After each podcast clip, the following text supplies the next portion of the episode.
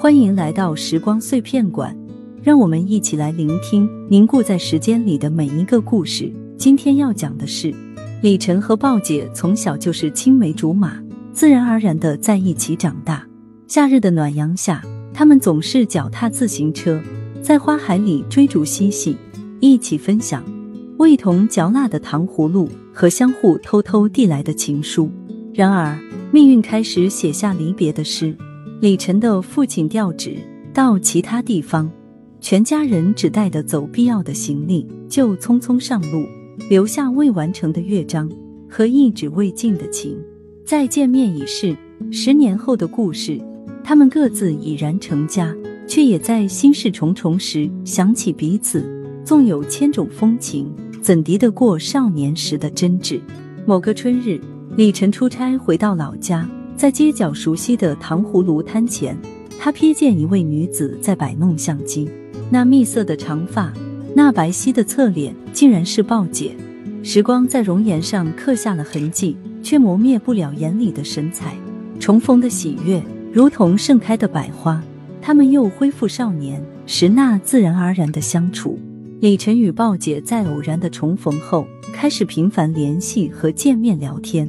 虽已成家。但面对青梅竹马的初爱，心里却有说不清的滋味。更要紧的是，重拾的这份情谊，让他们在生活的重压下找到一丝喘息的机会，难以割舍。渐渐的，李晨发现鲍姐的生活并不如自己想象中幸福。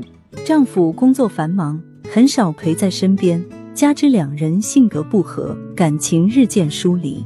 而鲍姐也察觉到。李晨与妻子的感情正面临着危机，只是迟迟不愿意承认而已。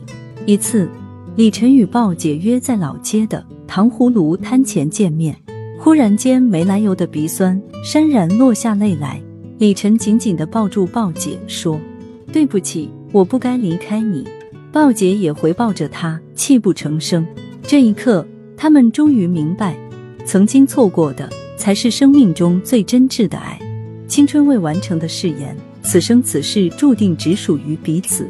他们决定结束现在的关系，重新修复年少时候未完成的情谊，一起追寻爱的真谛和生命的意义。生活的重压并非一蹴而就的，但有彼此的陪伴，让路途变得不再遥远。青梅竹马的情谊，如同他们的记忆，在岁月的变迁下依然深刻，让离别重逢的喜悦。